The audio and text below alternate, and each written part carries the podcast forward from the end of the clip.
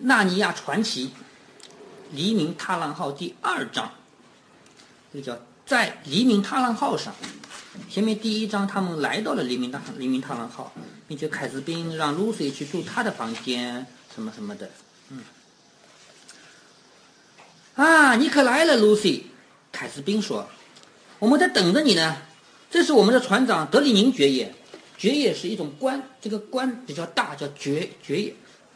这是我们的船长德里宁爵爷，一个黑发的男人，单腿跪下，亲吻吻他的手。这个是不是像呃这个样子？对，单腿跪着，然后拿起他的手背吻一下。你在电影里是不是看到过这样的？这是一种礼节。”另外在场的只有雷佩西普和埃德蒙。雷佩西普还记得吗？那只老鼠。嗯。尤斯塔斯呢？Lucy 问。在床上，埃德蒙说：“我想我们帮不了他什么忙。要是你想待他好，只会害他害得他更惨。”同时，凯斯宾说：“我们想要叙叙，叙叙就是说说以前的事情，我们在一起聊聊天，叙叙。”哎呀，我们真要叙叙呢。埃德蒙说：“首先得谈谈时间。上回你加冕典礼前夕，我们分手。加冕就是当上正式当上皇皇帝啊。我知道。加冕典礼前夕，我们正式分手以来，按照我们的时间是过了一年。你们纳尼亚究竟过了多少时间啊？正好三年。”凯斯宾说：“一切太平无事吧？”埃德蒙问。看来这个时间并不是完全一样的。他们从。摩衣柜里回来到第二次去纳尼亚也只有一年时间吧，一年时间，结果纳尼亚过了一千年，这次一年时间纳尼亚过了三年了，是不是？就是，上一次他统治了十四年，王回去的时候还是同一个时间，看来也不全是准的。对，爱德蒙，爱德蒙问，一切太平无事吧？你想要不是国内太平无事，我会出海航行吗？啊，要不是国内都太平的话，我怎么会出海呢？国王回答：“不能再好了。现在台尔马人、小矮人、会说话的野兽、羊怪，还有其他百姓之间都没有什么麻烦。我们去年夏天给边境上一些惹是生非的巨人们一顿好打。你还记得边境那边有巨人吗？他们经常来惹事嘛。现在他们向我们进贡了。”进贡就是每年送东西过来，表示我们不打仗了，和好啊。这是不是写彼得让他们不再这样了？那个是很早以前的，就是很呃，就是这个很早以前，他们四个人统治的时候，他们就跟北方的巨人打过仗，对吗？后来过了一千年，到了凯斯宾王子的时期，他们北边又打过仗。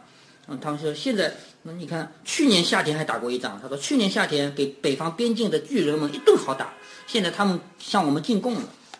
去年去年已经，他们不是过了三年了吗？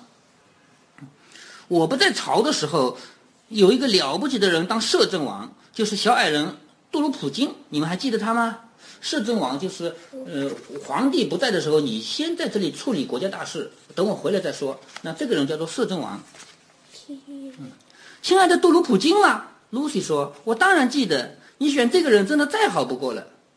为什么再好不过了？他有什么优点？我们前面读了整整一本书，叫《凯斯比王子》，里面看到杜鲁普金这个人，他是，呃，做事情是绝对不偏向谁，中公正的，是不是？这样的人做皇帝肯定是好的，做摄政王也很好。女王陛下，她像獾一样忠诚，像老鼠一样勇敢。这个话是德里宁说的，就是船长。他本来想说像狮子一样，但是他看到雷佩奇普的眼睛盯着他，他就改说像老鼠一样勇敢。这样的话，雷佩奇普听着就很高兴，是吧？嗯，我们要开到哪儿去呀？假如阿斯兰在那里，他这样说会怎么样？我觉得阿斯兰也不会生气，阿斯兰肯定不像雷佩奇普这么样。我们要开到哪儿去呀？埃埃德蒙问。这个嘛，凯斯宾说，说来话可长了。也许你们还记得我小时候，我那个篡夺王位的叔叔米洛兹要要废掉原来支持我的那个七位父王的朋友，就是在他还小的时候，弥洛兹抢王位要把七个人废掉，就把他们安排到独孤群岛那边去开发东洋的无名荒地。那么，是啊，露西说，从此一个都没回来。对，说起来，就在我加冕典礼那一天，在阿斯狮王阿斯兰同意下，我发了誓，一旦我在纳尼亚确立了太平盛世，就一旦太平了，我就亲自航海到东部去，花一年时间寻找我父王的朋友，打听他们的死活，办得到的话就替他们报仇。这七个人的名字是叫雷维连爵爷、伯恩爵爷、阿尔戈兹爵爷、马夫拉蒙爵爷、奥克特西安爵爷。雷斯蒂马爵爷，还有一个，哎呀，另一个我可记不住了。对，陛下是罗普爵爷。德里宁说。对了，怎么全是爵爷？爵爵爷是官啊，一种官啊。他这这几个人，他都是同样的官，叫爵爷，明白了吗？我们我们经常，个，就呃，平常也会提到那个，呃，伯爵啊，什么爵啊，这样的，也就有这样的官的，爵爷。哦，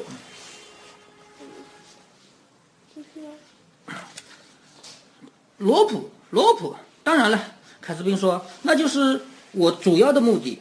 可是这位雷贝奇普还有一个更高的抱负，就是雷贝奇普这位这位老这只老鼠还有一个更高的目标啊！大家的目光都转到老鼠身上。是什么？尽管我的身材也许矮小，老鼠说，可是我的心比天高，我可不航行到世。我们何不航行到世界的最东头？我们会在那里找到什么呢？我希望找到阿斯兰的国土。狮王总是从东方漂洋过海找我们来的。就说雷贝奇普，他不仅仅是要去找到这七位爵爷，他要更加往东航行，一直航行到世界的尽头去找阿斯兰的国土。对吧？呃，会不会呃，他到了东头已经是这个世界的尽头了？嗯，也许吧。哎呀，这倒是个好主意！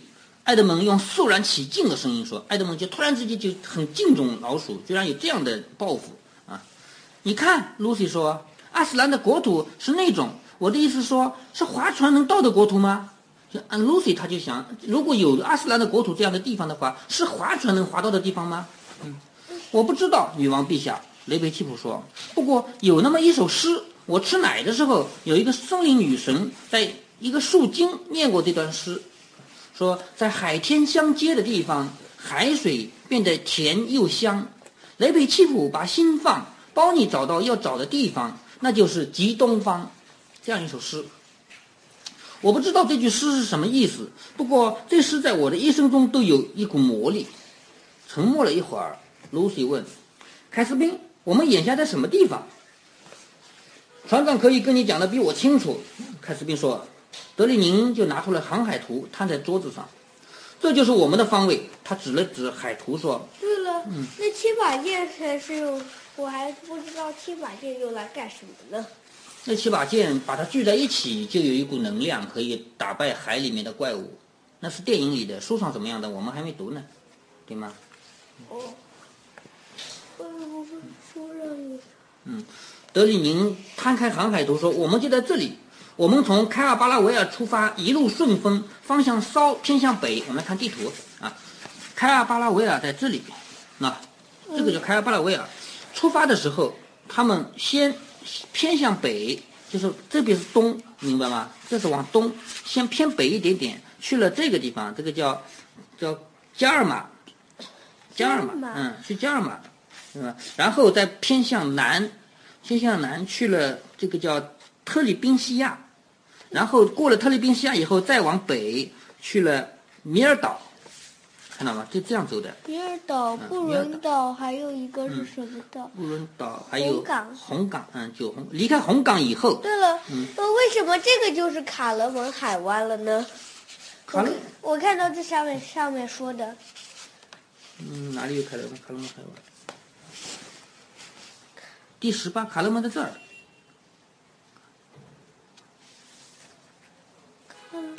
卡勒门，嗯，明白了吗？对了，这里就是卡勒门海湾。哦，卡勒门海湾，在这个海，所谓的海湾是指的这个凹进去的这么一大块地方，这么一大块地方，因为这个地方叫纳尼亚，这块是纳尼亚，这边是阿信兰，这边是卡勒门。那么这块这部海的名字呢，是他们肯定是这样起的，因为因为这些岛上的居民其实我们读到后来就会发现，这岛上的居民其实是没有什么明确的国家，他们不一定是阿信兰的人还是卡勒蒙的人，但是他们多数情况下是卡勒蒙的那边的那边那边的坏人，他们会抓抓人去抢买卖什么的，多数是卡勒门的人。哦，卡勒门的人都是坏人吗？哎，不是，都不并不是说卡勒门都是坏人，卡勒门里面不是还有一个男孩子是很好的吗？你不会说的是 科奥吧？嗯，对呀、但是但是他们其实科二是阿星兰的，嗯，卡勒蒙的人，他们敢出海冒险，他们总要有点原因的。出海去冒险，他们肯定是要要抓到一些东西回来卖卖，对不对？嗯，那如果抓鱼什么的还好，但抓人回来卖肯定是坏人，对不对啊？对嗯，这个地方我马上这，个这里还有阿星兰的，嗯，这里也有阿星兰，这是北方荒原、纳尼亚、阿星兰、卡勒蒙。嗯，对。然后你看啊，跟我们继续读。我们在凯尔巴拉维尔出发，一路顺风，方向稍偏北，驶往加尔马。第二天就到了。我们在港口停泊了一星期。他们在加尔马的港口停了整整一星期，因为加尔马公爵为陛下举行一次大比武大赛，陛下把许多骑士打下马来。在在那一星期时间，他们在那举行了一个比武。德里宁，我自己也狼狈地摔下来几回，身上几块青肿还没消呢。凯斯宾插嘴说：“还把许多骑士打下马来。”德里宁咧嘴笑着再说一遍：“我原以为要是国王陛下娶了公爵小姐，公爵会高兴的，可是结果没那回事。也就是说，德里宁以为他在这停一星期，还会把公爵的小姐娶娶来做王王后的，但是没有娶她。嗯，斜视眼，脸上还有雀斑。凯斯宾说，他肯定说的是那个公爵的小姐，小公爵小姐是这样的，斜斜眼睛，脸上还有雀斑。哎呀，可怜的姑娘，Lucy 说。后来我们从加尔马起航，德里宁继续说，整整两天，碰上风平浪静，只好划桨了。就是没有风，那那个帆船也没有用了，只好划划桨了。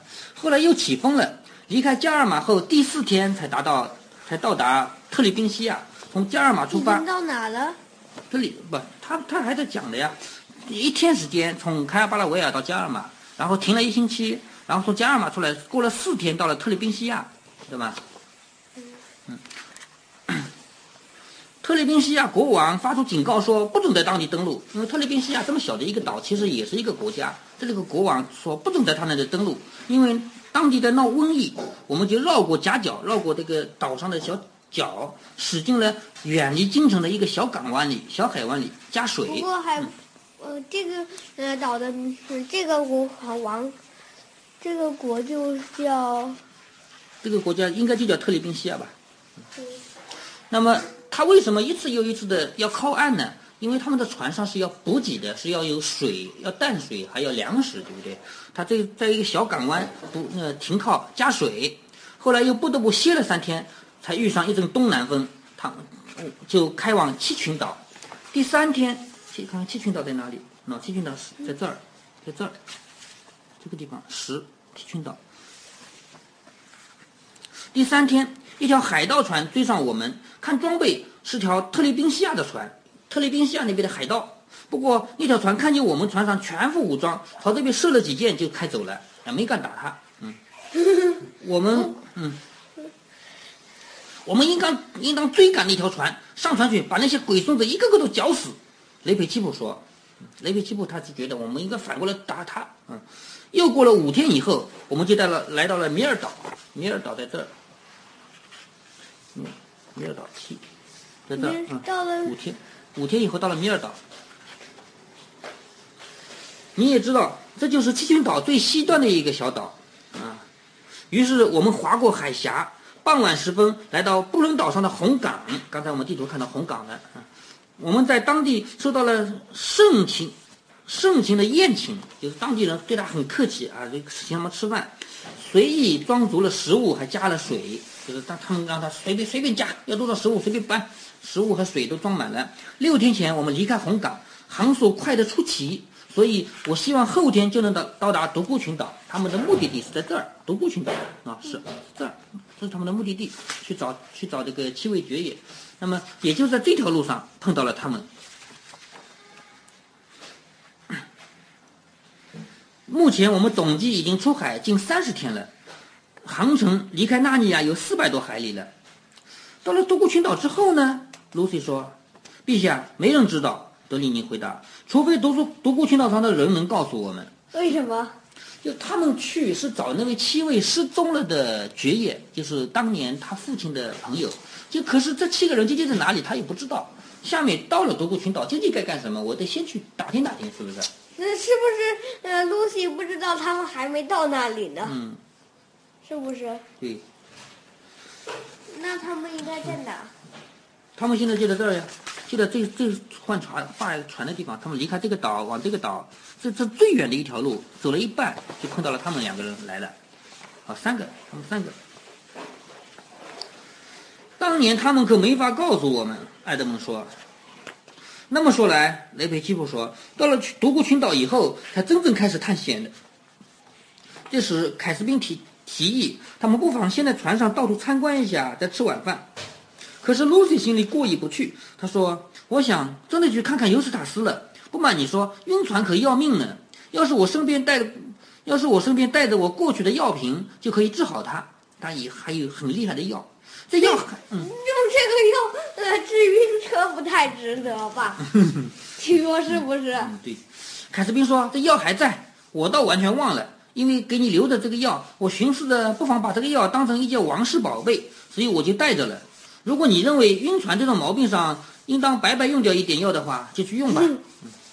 我只要用一滴。Lucy 说。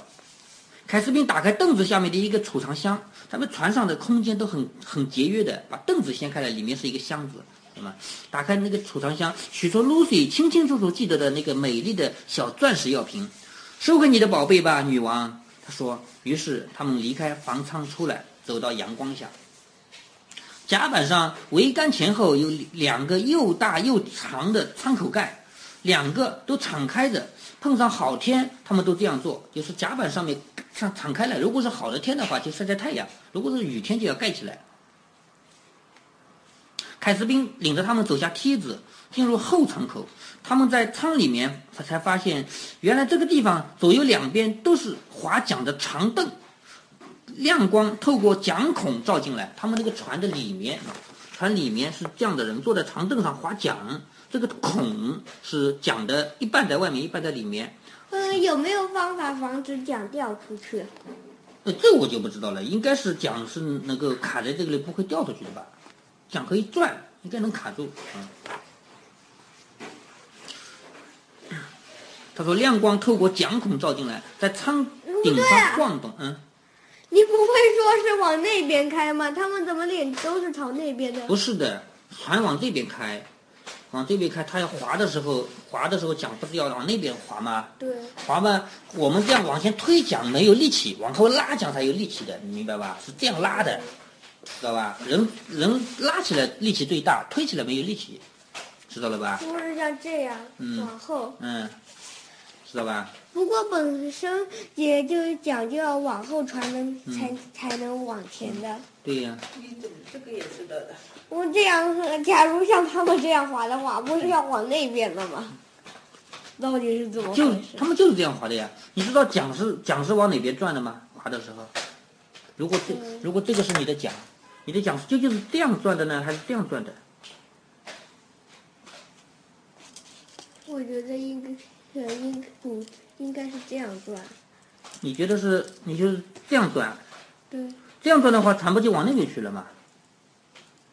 所以应该面对着嗯要和去的方向。嗯，不，不是的，它的桨就是这样转的呀。它桨干嘛要这样转？就是这样转的，这样转，明白吗？我明。它这个桨。穿在这个孔里面，我明白了。呃，就是假如你往后拉的话，桨要往前推了。嗯，是吧？嗯。现在懂了吧？凯斯宾的船当然不是由奴隶划桨的那种单层甲板大甲板大帆船那种可怕的东西。其实有的船是这样的，有的船里面是呃呃逼着很多奴隶在这里和我用力的划，又不给他吃好吃的。凯斯宾不会这样的。他是怎么样的？他的船里面里面的都是他们的朋友们，都是他们的武士，不是奴隶。船桨只有在没有风的时候或者进出港口的时候才用，而且除了腿太短的雷皮奇布以外，人人人人都轮流划桨。这里面大家都轮流划的，只有雷皮奇布不用划。嗯，为船里船里两边长凳下都有空地方，让划船的人搁脚，只有中间的部位是有个轿似的，轿就是藏东西的，一直通到龙骨处。龙骨就是这里面最粗的那根棍子，嗯，这个龙骨。窖里面堆满了各种各样的东西，有一袋袋面对了，你，是说这个吗？嗯，窖里面堆的一各种东西，有一袋袋面粉，一桶桶水、啤酒，一桶桶猪肉，一罐罐蜂蜜，还有一皮囊一皮囊的酒，还有苹果、干果仁、奶酪、饼干、大头菜，还有一排排牛肉。这个字认识吗？排。我骗反过来，嗯，对。仓顶，也就是他们的头顶上，仓顶。完全是骗反过来的呀！对，就是骗反过来。我怎么觉得，我怎么觉得像在镜子里看片，嗯，对，这个字念排。看的眼都花了。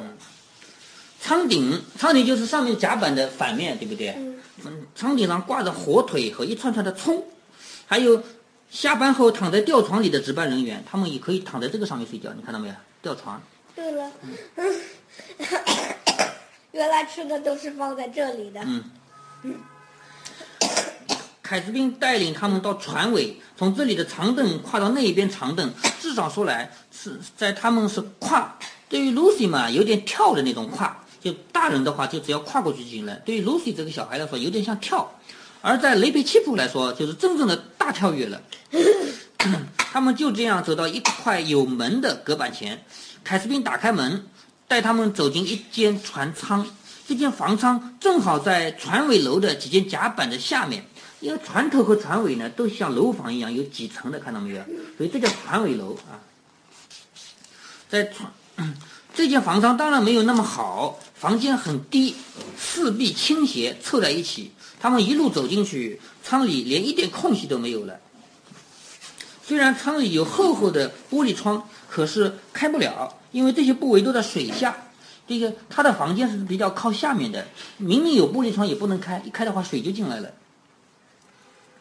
总之，在这时刻，随着船身的前后颠簸，舱里的一会儿阳光灿烂，一会儿水绿悠悠，就是这这地方的窗户一会儿在水下，一会儿在水上，这样摇摇晃晃，所以一会儿阳光灿烂，一会儿水光绿油油。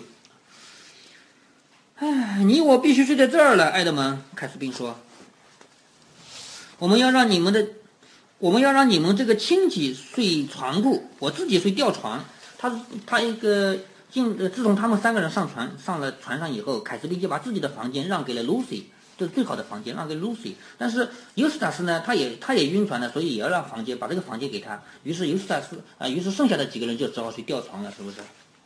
嗯，嗯又是为什么在这里不晕船？也晕的，但总比总比去吊床的好呀，对吧？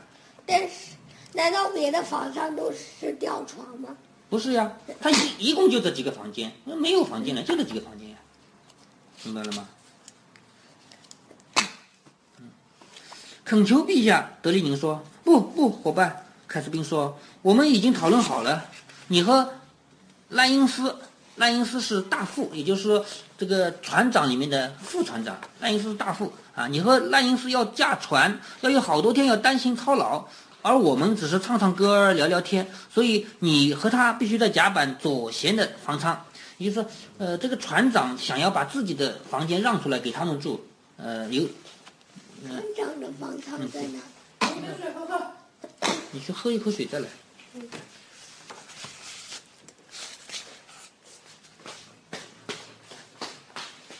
船长的房舱。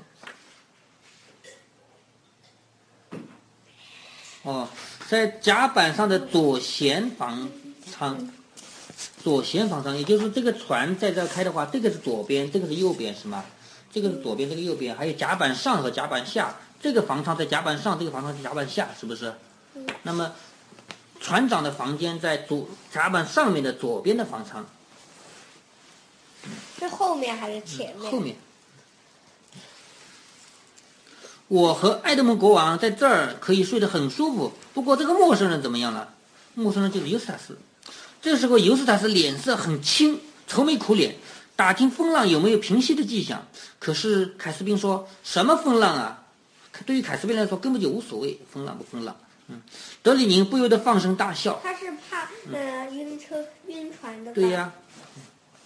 不过晕船跟风浪有关系吗？当然了，如果海面上没有风没有浪的话，那也不会晕呀，船也不会摇晃。少爷，风浪吗？他呵呵大笑的。这个天气好的不能再好了。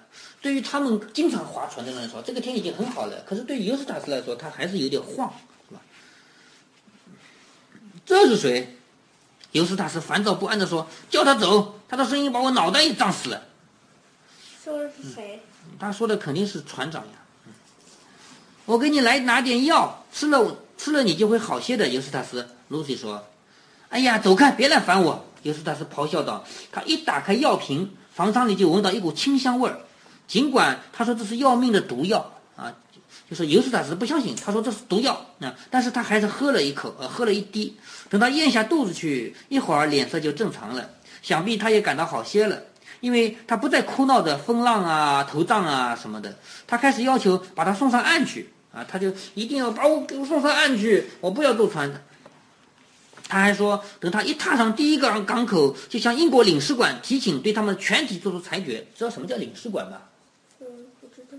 就是说，呃，像我们有很多很多个国家，呃。中国人也会去英国、美国做生意啊、旅游。那么日本人也会到中国来旅游做生意。那么每一个国家在别的国家都有领事馆，比如说我们中国在纽约，在这个伦敦都有领馆。那么如果我们中国人到了那边去旅游或者做生意或者是读书碰到麻烦了，就可以向领事馆求助，说我是中国公民，但是我在这里受到麻烦了，请帮助我，就可以这样。这个尤斯塔斯，他也他不知道纳尼亚这个地方究竟怎么回事。他现在在船上面，反正不在英国，他就说等到靠了船，我就要找英国领事馆，就这个意思，知道了吧？他一他现在不再哭闹了风浪了，他就开始要上岸。等到一上岸，我就要向英国领事馆提出对你们全体做出裁决。你们居然逼着我坐船啊！雷贝基普还以为这是。单独，他是安排单独决斗的新方式，因为对于雷佩奇布他们来说，对于这个纳尼亚的人来说，没有听说过什么叫领事馆，从来没听说过，他还以为这是要单独决斗呢，就问他裁决是怎么回事，怎么提请啊？领事馆，领事馆就这个，嗯，尤斯塔斯就只能回答怪不怪，连这个也不知道。到最后，他们终于说的尤斯塔斯相信，他们已经尽快朝他们知道的最近的那个陆地驶去了，而且正如他们没能送他去月球一样，他们也没有能耐把他送回哈德罗舅舅的剑桥去啊。他听了，才愁眉苦脸的同意换上已经拿出来给他穿的干净衣服到甲板上去啊。于是凯斯宾就领着他们参观全船，就参观整条船。啊，虽然实际上他们已经参观了一大半了啊，他们登上船首楼，就船首楼，就船前面的这个楼啊，叫船首楼，啊，可以。那么登上船首楼啊，看见守望员站在镀金的龙须旁的一个小木架上，守望员就是这个不停的看着前方有没有岛啊，有没有人，这个这个人叫守望员。这个，嗯，为什么不是在不在这里呢？这里也有人看的，上面也有人的。那瞭望塔上也有人，啊，从张开的龙口向外张望，船首楼里是厨房，也就是船上的伙房啊，还有水手长、木匠、厨子和弓箭手头头这些人的住处。如果你觉得这船上竟然有厨房真怪，以为烟囱里冒的烟都是朝后飘的，其实就错了。船船上面如果冒有冒烟烟囱冒烟的话，应该是朝前飘的，对不对？我知道，因为风的关系。对，因为船必须顺，如果顺风的话，烟肯定要往前飘。嗯。帆船是靠后面来的风推动的，所以不管有什么都往前飘，就算有臭味也是往前面吹啊。我们他们还给带到桅顶的观测台上呢，桅杆顶上这个叫观测台，这个这个。啊，还带到了桅顶的观测台上。开头在上面前后晃动，看见下面的甲板很小，在底下很远很远，啊，到相当的惊心动魄。你心里明白，万一掉下去，绝不会无缘无故的偏巧掉在甲板上，而不掉在海里。就是如果你在这里站着不稳掉下来的话，说不定并不掉到甲板上，掉到海里去了，很因为它很高。后来他们又带到船尾楼去，赖因斯和另一个人在执掌大舵。那么船的方向盘其实在后面，这个你知道吗？船的方向盘在后面，不在前面。是哪个？呃，这里没画出来，就大舵，就这么大一个方向盘。你肯定看过玩具方向盘这么大的，是不是？对了，嗯，呃，我在怪物史瑞克上面就是选的《要命王国》接那个王子，还有方向盘。我们有一次坐渡轮过长江的时候，也看到过那大方向盘的吧？这么大一个方向盘，有没有见过？对了，嗯，我也经常在嗯看见过船的方向盘。嗯，嗯，船模型大多数是呃有的。对，船的方向盘在后面啊。船舵后龙尾翘起来，镀满金粉，半圆形的船尾内，呃，船尾内圈有一溜小坐板，船名是黎明踏浪号。这条船跟我们在这里的。一条船比起来，只是小巫见大巫了啊！甚至还比不上当时至尊王彼得、Lucy 和爱德蒙统治纳尼亚时时期的那艘船。也就是说，这个船其实还算小船，跟以前跟彼得他们当皇帝的时当王的时候的船要小一点。那个时候他们呃有船吗？有，其实一以前一直有船的，但是嗯，后来的凯斯宾他们统治时期，他们这不是不敢靠近大海吗？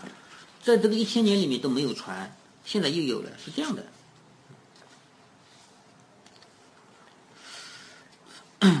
当时国王曾经拥有不少方帆帆船，就是帆是方的方帆帆船、快速帆船，还有宽体帆船和两用大帆船。而在凯斯宾历代国王在位期间，几乎所有的航海事业都绝迹了。我们前面也提到过，凯斯宾他们这么多年从来就不敢靠近大海。当初凯斯宾的叔父那个篡夺王位的弥诺兹把七位爵爷派出海的时候，他们曾经不得不买一艘加尔玛的船，还雇了加尔玛的水手。不过现在凯斯宾又开始教纳尼亚人再次做海员了。黎明踏浪号是他迄今所建造的最优良的船只。这条船非常小巧，桅杆在前，一边是大船上的救生艇，一边是鸡棚。Lucy 喂的那些母鸡啊，在两边的当中。这里有鸡笼的，不是鸡棚。哦，鸡笼。嗯，这里是鸡棚，看到没有？嗯。不过这条船倒是同类船中的一个美人儿啊，照在水手，照水手说是一位小姐，船的外形美极了。颜色纯正，每一根桅杆和缆绳和园钉都做工精美。尤斯塔斯当然对这对这些毫无兴趣。缆绳是什么？绳子，就这个呢。是什么？这个是用来干什么的？就不让它倒掉呀。嗯。尤斯塔斯对这些毫无兴趣，不停的吹嘘什么大客轮、汽艇、飞机、潜水艇，因为他是从人类社会过去的。咱们这边已经有很大很大的船了。爱德蒙嘀咕说：“仿佛他对对这样很精通似的。”可是对那两位，那两位对黎明踏浪号却很喜欢。当他们折向船尾到舱里吃晚饭时，看见西边整片天空照耀着大片殷红的夕阳，感到船身在颤动，唇边尝到了咸味，想想到的是东边无名的土地。Lucy 不不由觉得自己快乐的几乎说不出话来了。尤斯塔斯心里是什么想法？最好用他的自己的话来说。因为第二天早上，他们全部取回自己的干衣服后，他马上掏出一本黑色的小笔记本，一支铅笔，自己动手写起日记来了。他身上一直带着这个笔记本，而且里面记着他的分数。因为虽然他对任何功课本身都不在乎，可是他对分数却很在乎。啊，就是尤斯塔斯上学的时候，他不对个功课的内容他不在乎，但是他他觉得这个分数要记下来，甚至到人家跟前来说，我得了好多分，你得了几分啊？可是，在黎明踏浪号上，他看来是不太可能得多少分了，因为在黎明踏浪号上他是最胆小的一个啊。现在，他开始写日记，他的第一段是这样写的。我觉得呃最最后那几页还是还是得不要了，因为在地球上呃才一秒钟呢。嗯，你说对不对？对。第一段他是这样写的：八月七日，如果不是做梦的话，在这条鬼船鬼船上已经二十四小时了。吓人的风浪一直在肆虐，肆虐就是很很吓人，很很啊！幸好我没有晕船啊！巨浪不停地迎头打来，看见船身几乎没过无数无数次了。其他人全部装作对此毫不理会。他说：“这个风浪打过来，船都已经没过几回了。”其他人假装不理会。嗯，这不是出于虚张声势。啊，就是哈罗德所说的，凡人最缺少的行为，就是对事实的视而不见。啊，就是说，他其实他很害怕这个船，但是他觉得这帮人为什么你们不怕船呢？就是你们真正胆小，你们胆小就是不敢看这个船。他他这样想的啊。乘坐这样一条小破船出海，就是发疯，比救生艇大不了多少。而且船内原始之极，没有正式的酒吧间，没有无线电，也没有浴室，甲板上没有躺椅。昨天晚上我被硬拖去到处跑，凯斯宾卖弄他这条可笑的玩具小船啊，说他是玩具小船，仿佛他是马里皇后号游游船似的啊。我企图告诉他真正的船只是什么样子，可是他太愚钝。爱和路当然不支持我。我看像路这么个毛孩子，不知道什么是危险，而爱又拼命的巴结凯啊。这里人人都这样做，全是简称 的。这里人人都这样做，他们称他为国王。我说我是个共和主义者，可他们听了就问我共和是什么意思？这里共和指什么呢？就是呃，在在我们现在是没有国王了，对不对？我们现在不管哪个国家都没有国王了，因为现在是共和时期。共和时期就是呃，都是选举来当国家主席啊什么的，没有国王这个概念。可是凯凯斯宾他还是纳尼亚的国王，嗯，一他们互相称国王的时候，他就说我是个共和主义者，我不相信什么国王。啊！但是纳尼亚的人又没听说过什么叫共和。嗯，可是他们听了就问我共和是什么意思？看来他根本就什么都不懂。哎，不消说，我被安排在船上最恶劣的舱房房舱里，一间十足的地牢。露西倒安排在甲板上单独的一整间，跟这个地方其他房舱比起来，几乎称得上是一间好房间。凯说那是因为她是个女孩子。我企图让她明白艾比塔说的话，说。这种事实上完全是贬低女孩子，可是她太愚钝了。然而，她可能明白，如果我再住那间，我在住那个洞里，将会发病，啊，将会生病。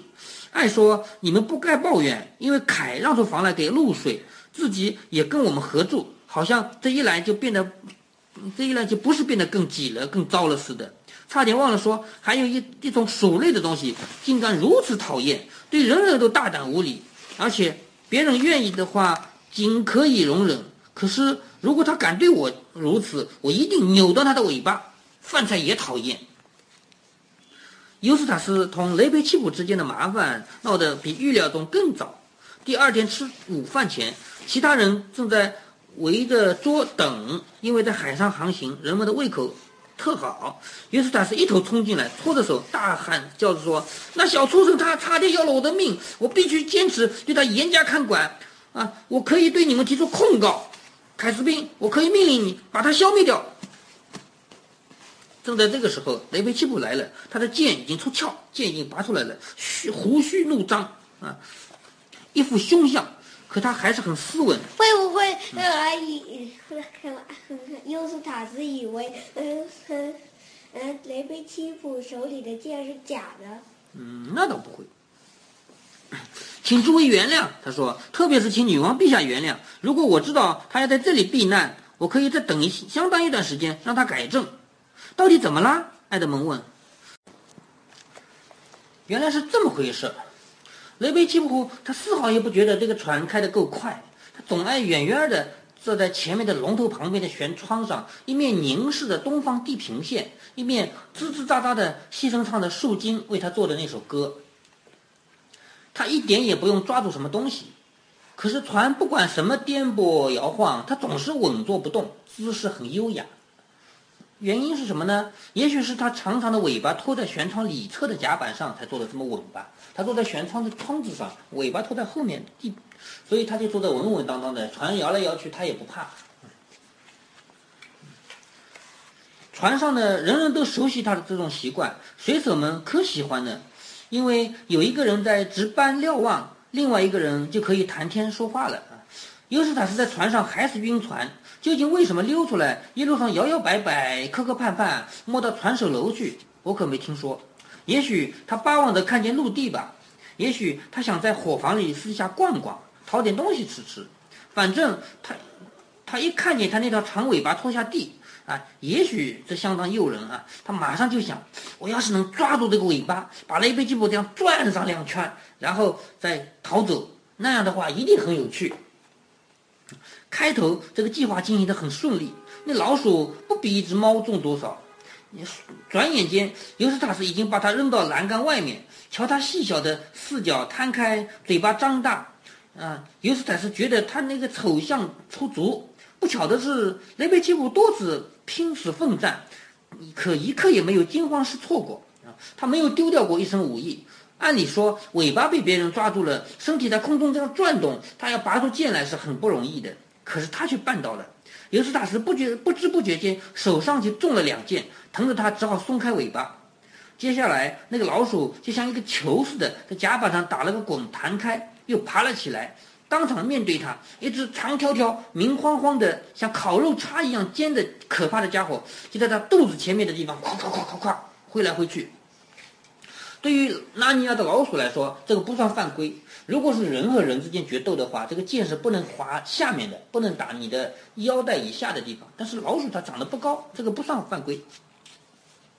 住手！尤斯塔斯唾沫四溅地说：“走开，把那个家伙收起来，这不安全。”我说：“住手！我要告诉凯斯宾，我要把你的嘴巴套上，把你的手脚捆住。”胆小鬼，干嘛不拔不拔出你的剑来呀？老鼠吱吱地叫着，拔出剑来斗一场，要不？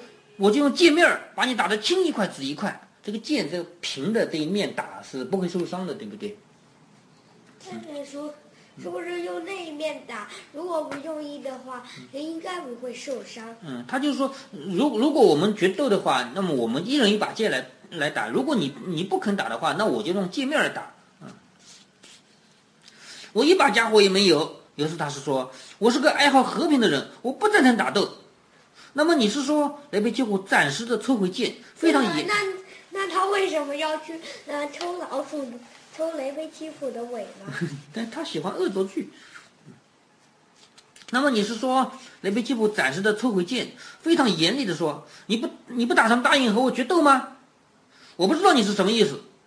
尤斯塔斯舔舔手说，如果你不懂得怎样接受别人跟你开玩笑，那么我不需要替你伤脑筋，那就受我一剑。雷贝奇布说：“还有这一件，教你教训教训你，懂礼貌，懂得怎样尊敬一位骑士，一位老鼠将军和老鼠将军的尾巴。”他每说一句，就给尤斯塔斯来一下，用的都是剑面啊，剑剑的面啊。这剑是用小矮人演练的优质薄钢片锻造的，像白桦木棍一样软巧柔韧。尤斯塔斯念。尤斯塔斯念书的学校当然没有体罚，也就他在学校里面是没有被打过的，所以这种惊心动魄的经历对他来说完全是新奇的。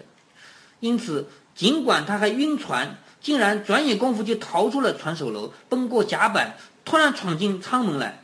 雷贝奇普还在后面紧追不舍呢。对于尤斯塔斯来说，当然不仅追得火热，那把剑也火热，说不定那股感觉也是火辣辣的吧。